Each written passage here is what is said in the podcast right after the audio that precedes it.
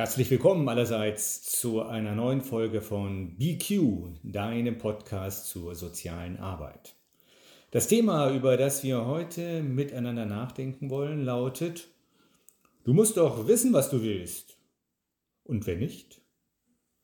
Wir, das sind in diesem Falle, wie sonst auch, Christoph Quarch, Philosoph und Theoretiker in unserem Gespräch und auf der anderen Seite mir gegenüber sitzt Harry Bernardes, der Praktiker mit 37 Jahren Berufserfahrung. Lieber Harry, heute wollen wir darüber nachdenken, welche Rolle denn der Willen in der sozialen Arbeit spielt. Allen voran erstmal der Wille derer, mit denen Sozialarbeitende zu tun haben, also die Leute, die wir gemeinhin die Klienten der sozialen Arbeit nennen. Dann aber auch mit welcher Willenshaltung wir als Sozialarbeitende denn selber auch den anderen entgegentreten wie wir selber unseren Willen in der sozialen Arbeit einbringen können. Das sind so die Fragen, um die es gehen soll. Und letzten Endes ist, denke ich, für uns in diesem Zusammenhang ganz wichtig, dass wir mal darüber nachdenken, wie wir eigentlich so einen Prozess in der sozialen Arbeit von Anfang bis Ende begleiten, wo wir also der Frage nachgehen, wo beginnt eigentlich die soziale Arbeit? Oder dann auch, wo endet sie denn? Hat sie ein Ende, hat sie ein Ziel, auf das wir hinsteuern können? Ich würde aber zunächst sinnvollerweise erstmal am Anfang beginnen, nämlich da, wo uns zum ersten Mal jemand begegnet, der aus welchen Gründen auch immer soziale Arbeit von uns in Anspruch nehmen möchte, der zu uns kommt und die Dienstleistung der sozialen Arbeit abruft. Und da beginnt ja dann so ein Gespräch oft mit der Frage, wenn nicht wörtlich, aber sinngemäß, was kann ich eigentlich für Sie tun? Was machen wir da eigentlich, Harry, wenn wir so an die Sache rangehen? Naja, erstmal ist es so, dass wir einem anderen Menschen ähm, ein Angebot machen, mit uns ins Gespräch zu kommen. Ähm, ein Anliegen zu klären, das Gegenüber wendet sich ja nicht ähm, an mich als Mensch, sondern als professionellen Helfer. Das heißt, es wird ein Anliegen geben, dem ich erstmal ganz offen begegnen möchte.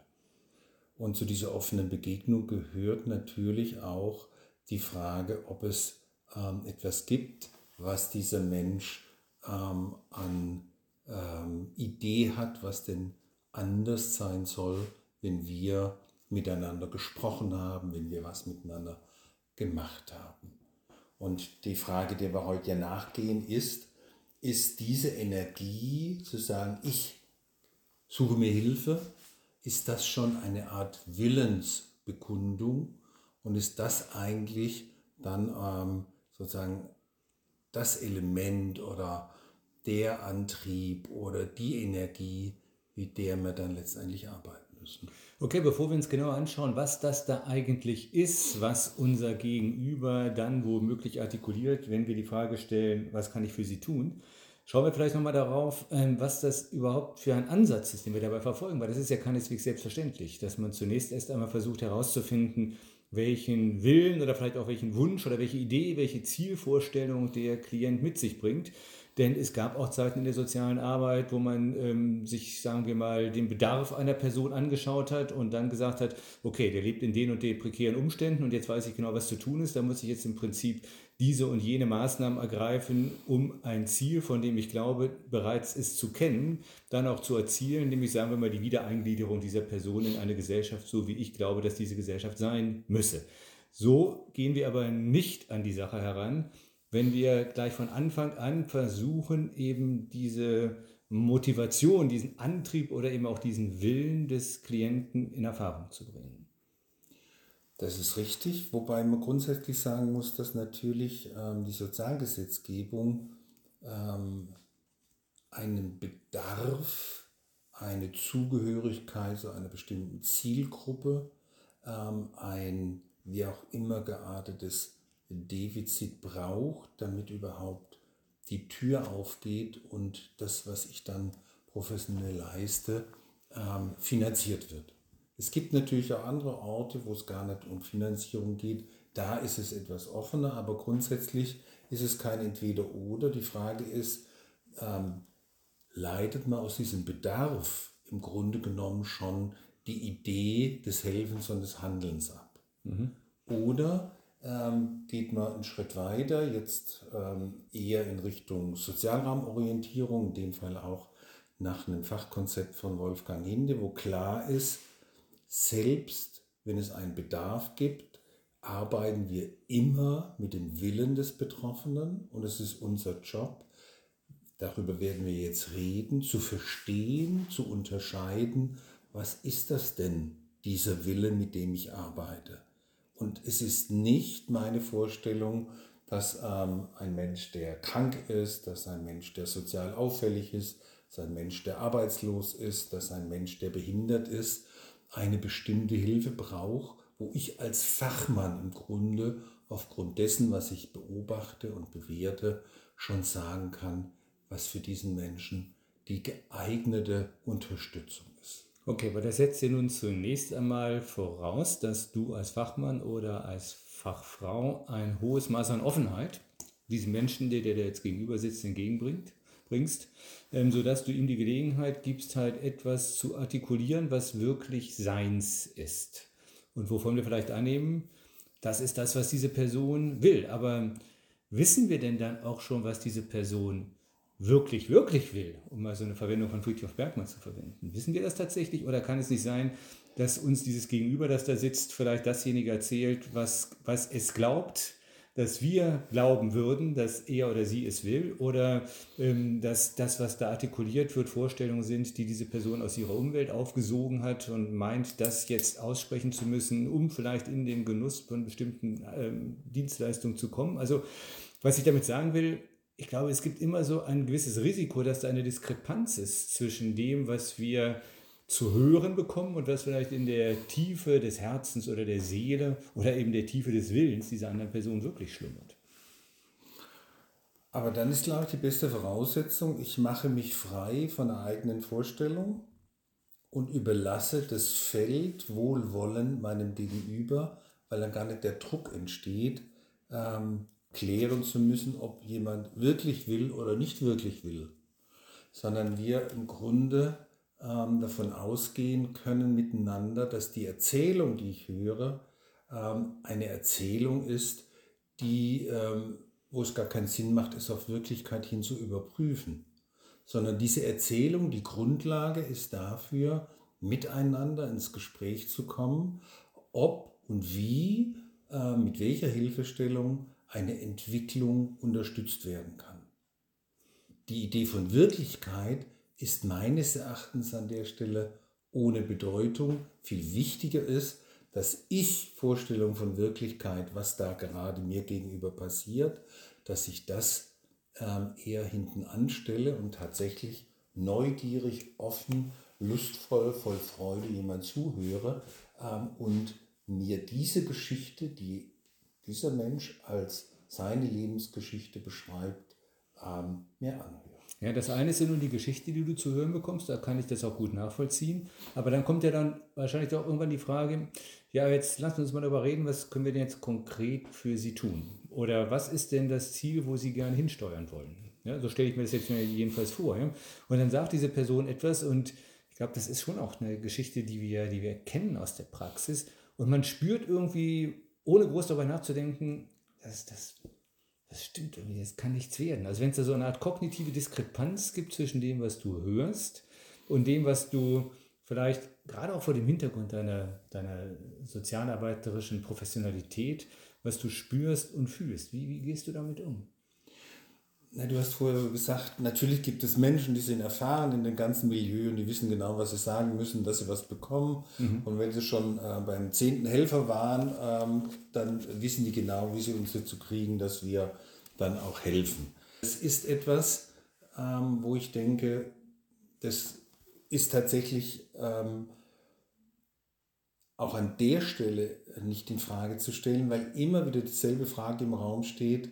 Ähm, mit welcher, was dann im Grunde genommen die Operationalisierung von Wille ist, mit welchem Ziel ähm, wollen wir uns denn ähm, beschäftigen und was bist du denn bereit dafür zu tun, dich diesem Ziel zu nähern. Dieses Ziel ist ja nichts anderes als aus dem Willen kommend ähm, in Bewegung kommen. So würde ich es als Bild nehmen. Mhm, mhm und wenn ich in Bewegung komme, dann habe ich eine Richtung und dann ist die Frage, kann ich alleine laufen? Was brauche ich, um diese Bewegung wirklich dann zu gehen und woran merke ich, dass ich ähm, tatsächlich ein Stück weitergekommen bin, angekommen bin, ähm, mich sozusagen nicht an irgendeiner Kreuzung verlaufen habe mhm. oder es vielleicht sogar merke an der Kreuzung links ab ist ähm, attraktiv. Und da merke ich den Unterschied, weil wenn jemand äh, im Grunde eine große Blase macht und wenn es darum geht zu fragen, ja und was würdest du jetzt als nächstes tun, was wäre denn jetzt der erste Schritt?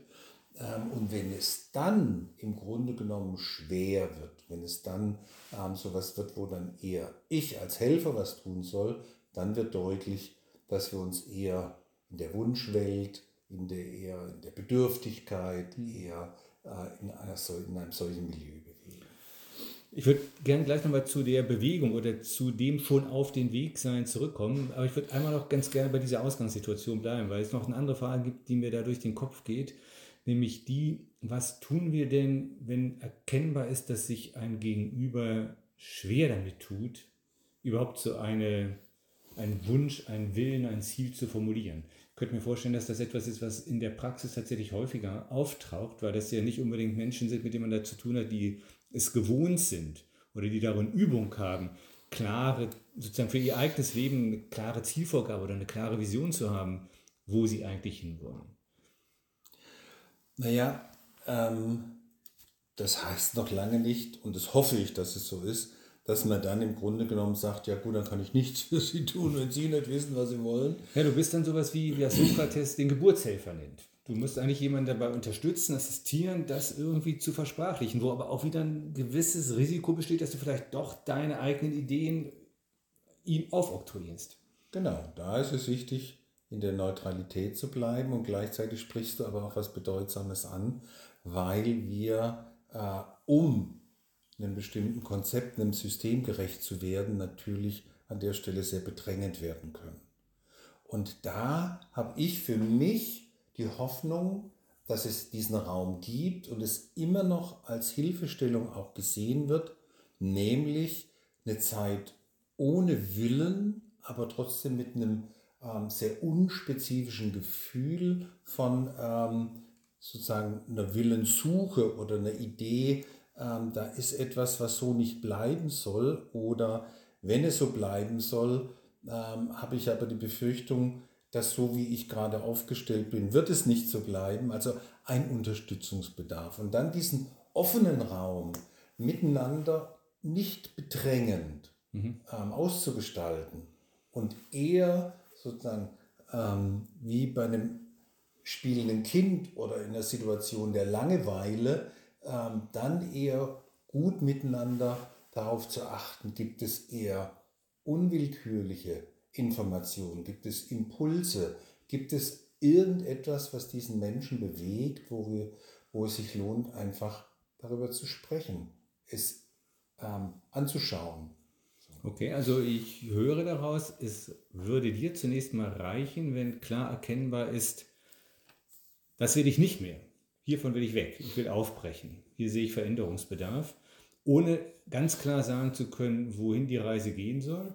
Aber wo du dann sagen würdest, okay, damit ist die Voraussetzung gegeben, dass ich jetzt als Sozialprofessioneller diesen Menschen begleiten kann. Wir machen uns quasi auf den Weg, wir brechen auf, auch wenn nicht ganz klar ist, wohin die Reise geht, aber ich werde sorgfältig auf dasjenige, was mir gespiegelt wird, was ich zu hören bekomme, achten, um nach und nach so den Korridor ermitteln zu können, in den wir uns bewegen wollen. Kann man das so sagen? Ich würde noch einen Schritt zurückgehen und auch nicht zwingend, ich will weg von etwas, mhm.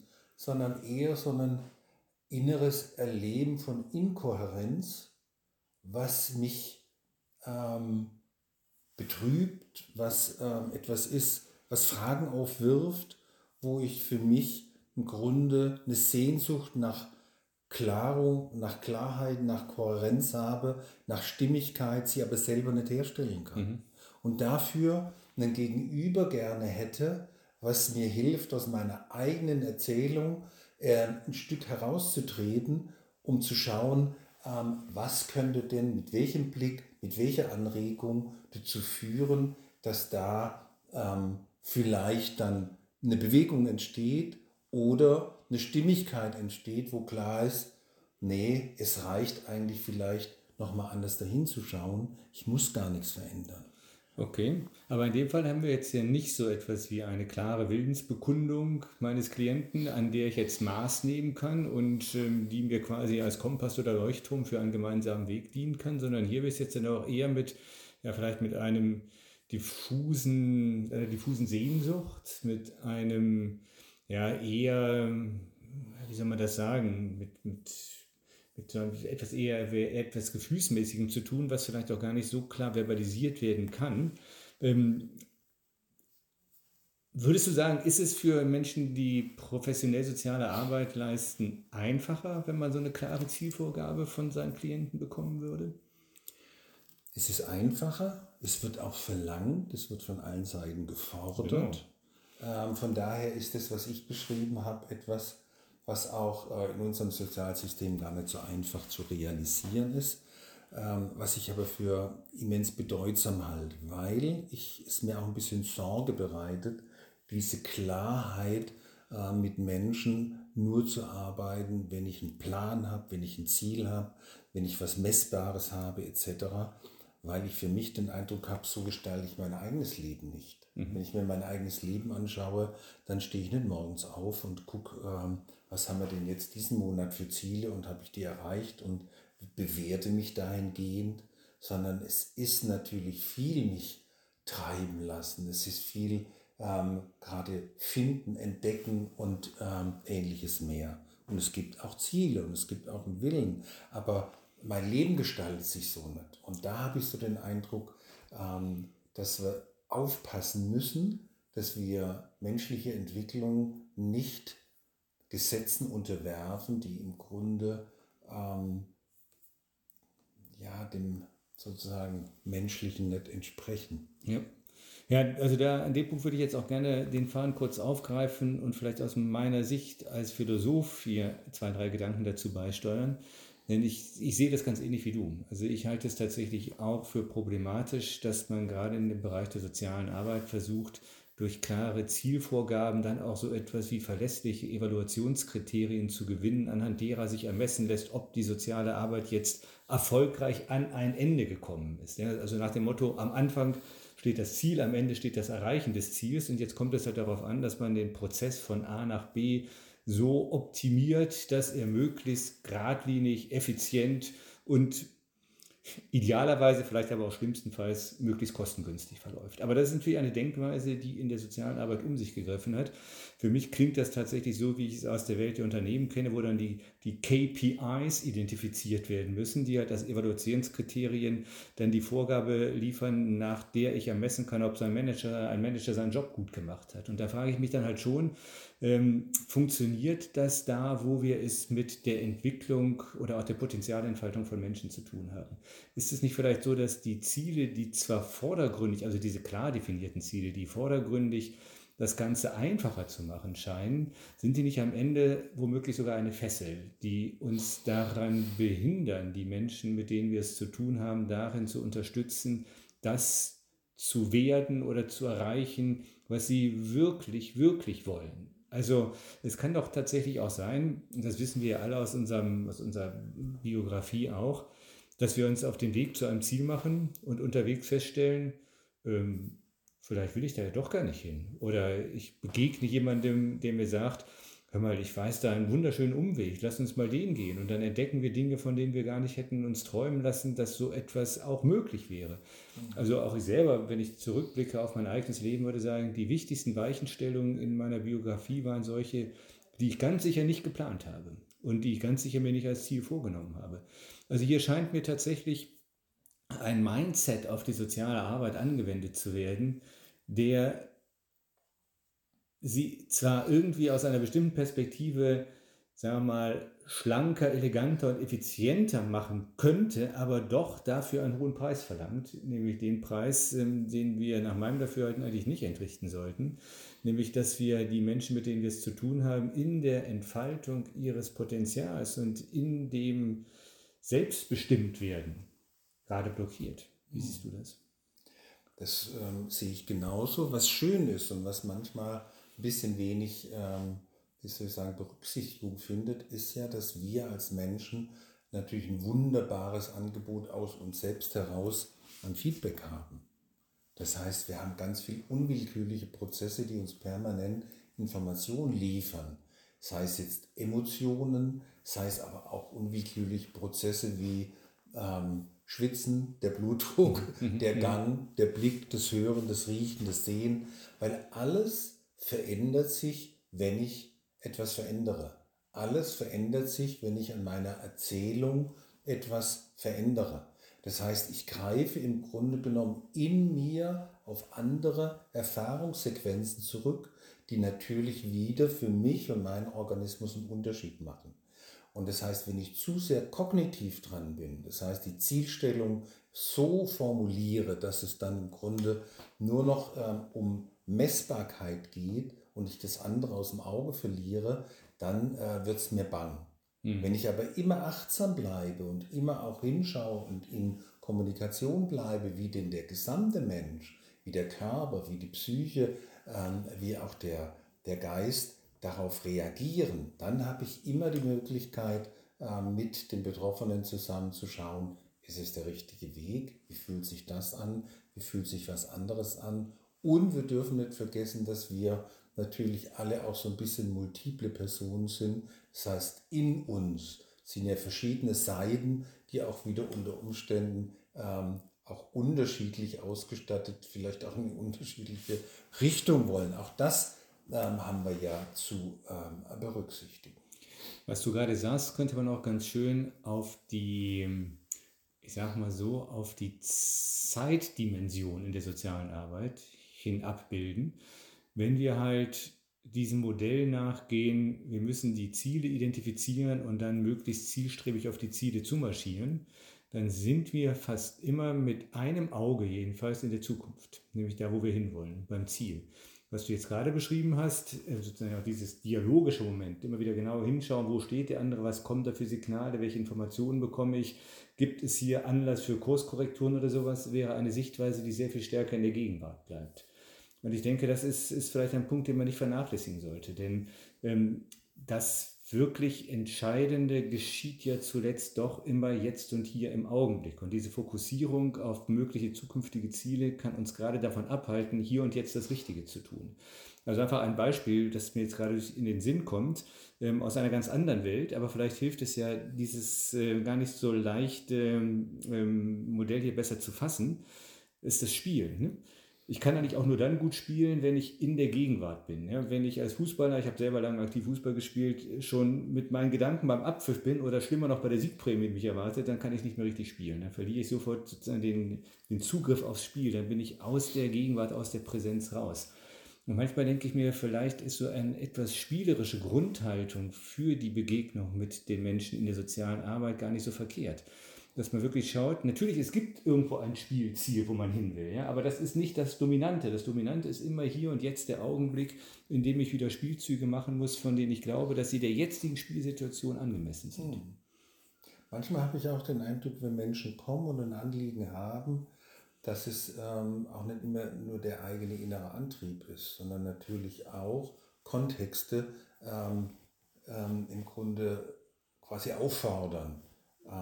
Sich an der Stelle Unterstützung zu holen. Und ähm, darin ähm, merke ich, vielleicht wäre es sogar wichtig, den, die Idee des Willens etwas hinten anzustellen und eher zu sagen, wir brauchen erstmal einen Moment der Willenlosigkeit, um aus dieser Leere heraus wieder in die Fülle zu kommen, um dann konkret zu werden ähm, und zu klären, was ich will und daraus Ziele abzuleiten.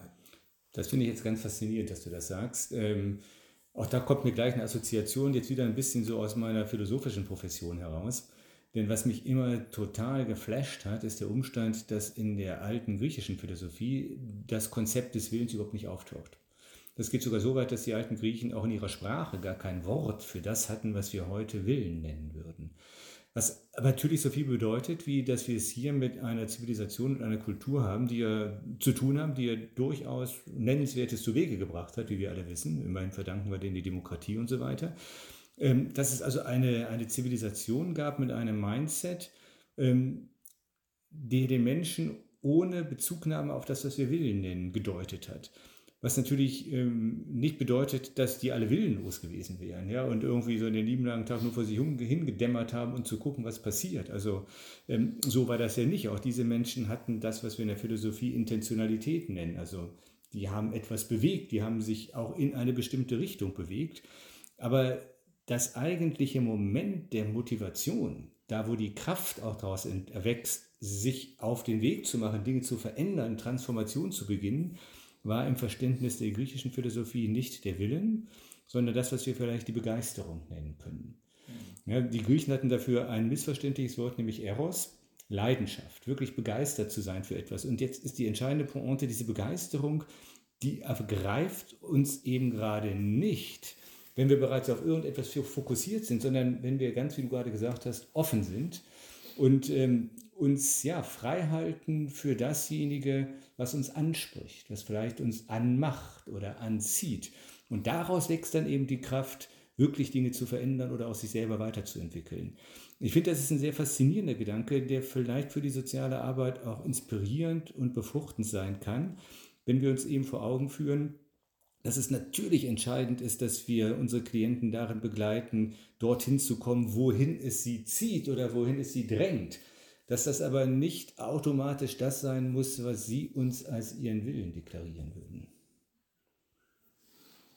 Aber man könnte, man könnte an der Stelle natürlich sagen, das ist ähm, also die Voraussetzung für, dass ein Wille als Wille erkannt wird, ist eigentlich ein positiver Affekt, ist Begeisterung, mhm. damit die Energie entsteht, woraus eine Intention entsteht. Das Funkeln in den Augen. Genau. Das, das, das, das kennen wir alle aus den Gesprächen. Plötzlich merken, da ist die Energie. Mhm. Und das dann zu spiegeln und die Menschen darin zu ermutigen, diese Richtung zu verfolgen, das schien mir ein sinnvolles Konzept zu sein.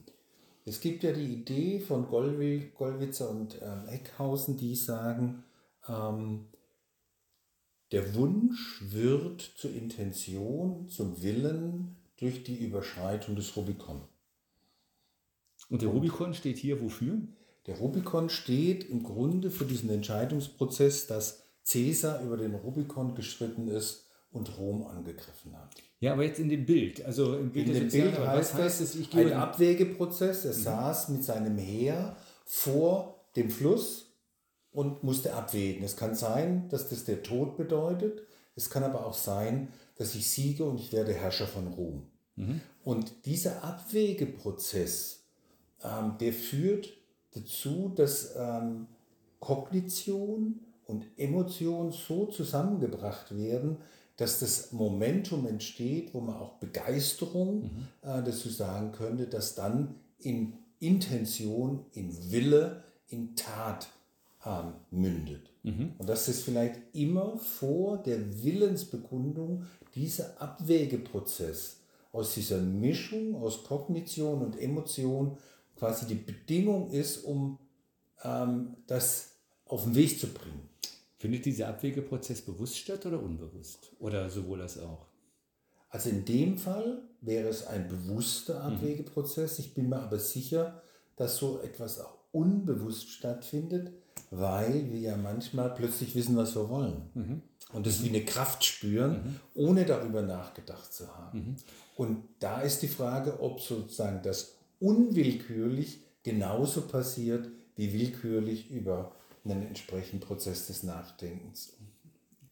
Ich will nochmal die Formulierung aufgreifen, die du gerade gebraucht hast. Plötzlich wissen wir, was wir wollen. Das ist ja eigentlich eine ganz verblüffende Geschichte, was wir damit ausdrücken. Nicht ja, als ob da auch ein Wille in uns geschlummert haben könnte, von dem wir bis dato gar nicht wussten. Und jetzt sagtest du gerade, es ist dieses, diese Überlappung, dieses Übereinstimmen oder Zusammenfinden von Emotionen und Kognition. Also auch etwas, was vielleicht gefühlsmäßig schon in mir brodelte als eine diffuse Sehnsucht findet plötzlich ein Wort oder eine Tat, in der es sich ausdrücken kann, in der es sich mitteilen kann. Und quasi, das ist ja fast wie so ein Geburtsprozess, kommt mir jetzt so gerade, ja? ähm, darin Menschen zu unterstützen, als eine Art Geburtshelfer oder Helferin für die, sozusagen das Gebären eines Willens oder einer, einer Vorstellung, wohin es gehen könnte. Das scheint mir eine ganz gute Beschreibung für das zu sein, was idealerweise in einer solchen Situation zwischen Klientem und Sozialprofessionellem entsteht. Vielleicht kann man das Bild sogar wirklich aufgreifen und sagen, Menschen, die uns zu uns kommen, liegen in den Wehen.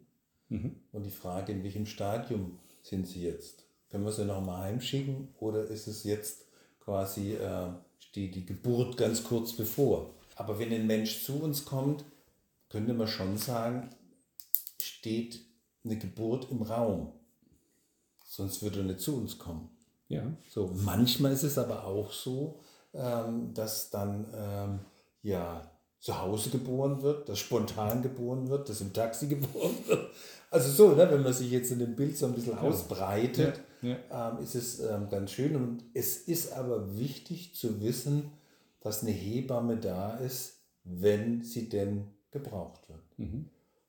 Genau, und die, die das Neugebor, die sich dann auch des Neugeborenen annimmt und es auf seinen Schritten ins Leben begleitet oder darin unterstützt. Und dann ist aber auch nicht mehr die Frage, ich will gebären, sondern es gebiert sich. Wie alle, die schon mal Mutter geworden sind, da können wir jetzt eigentlich nicht mitreden, aber wir wissen es ja doch so ein bisschen aus zweiter Hand oder aus erster Hand sogar.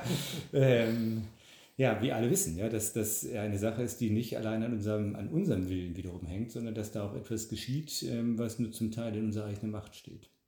Aber wenn das jetzt so ist, Harry, und jetzt wir müssen zum Schluss kommen, ähm, dann frage ich mich ja doch, sind wir da eigentlich auf einem guten Wege, wenn wir glauben, dass wir eben die Willenserfüllung oder sagen wir so, die Erfüllung des Klientenwillens zum Leitkriterium der Evaluation sozialer Arbeit machen? Sind wir da eigentlich auf dem richtigen Weg? Oder laufen wir hier Gefahr, eine Denkweise auf die soziale Arbeit zu applizieren, die hier eigentlich gar nicht hingehört? Es ist ja heute viel von diesen smarten Zielen die Rede. Also spezifisch habe ich mir aufgeschrieben, spezifisch, messbar, attraktiv, realistisch und terminiert. So sollen die Ziele idealerweise sein. Und wenn wir solche Ziele benennen und dann auch erreichen können, dann, Trommelwirbel, bist du ein richtig guter Sozialprofessioneller. Führt das die Sache nicht am Ende doch zu kurz? Müssen wir vielleicht nochmal darüber nachdenken, ob das mit diesen smarten Zielen womöglich ein Irrweg für die soziale Arbeit ist? Also für mich ist immer wichtig, äh, an der Stelle ohne Ideologie auszukommen. Das heißt, wenn der Betroffene selbst sagt, dieses Konstrukt hilft mir, weil es mich führt, weil es mir selbst eine Kontrolle ermöglicht, wunderbar. Wenn es aber nicht hilft, dann hilft es nicht. Und immer dann, wenn es ein Konzept ist, wo ich einen Klienten im Grunde hinführen muss, dann kann ich mich von der Idee eigentlich schon wieder verabschieden, dass ich Geburtshelfer bin, sondern dann bin ich eher jemand, der ähm, sozusagen der Mutter vorschreibt, wie sie zu gebären hat. Und das kann eigentlich nicht, nicht, gut, nicht gut funktionieren, oder? Es ist zu befürchten, oder wir können eigentlich davon ausgehen, dass das nicht gut funktioniert. Es heißt nicht unbedingt, dass es zum Tod führt, aber es ist mit Sicherheit nicht auf der Grundlage der Potenziale, Möglichkeiten und Ressourcen. Und das ist einfach traurig. Weil es gibt ja nichts Schöneres für einen Mensch, als im Grunde genommen ähm, es selbst auf die Welt zu bringen.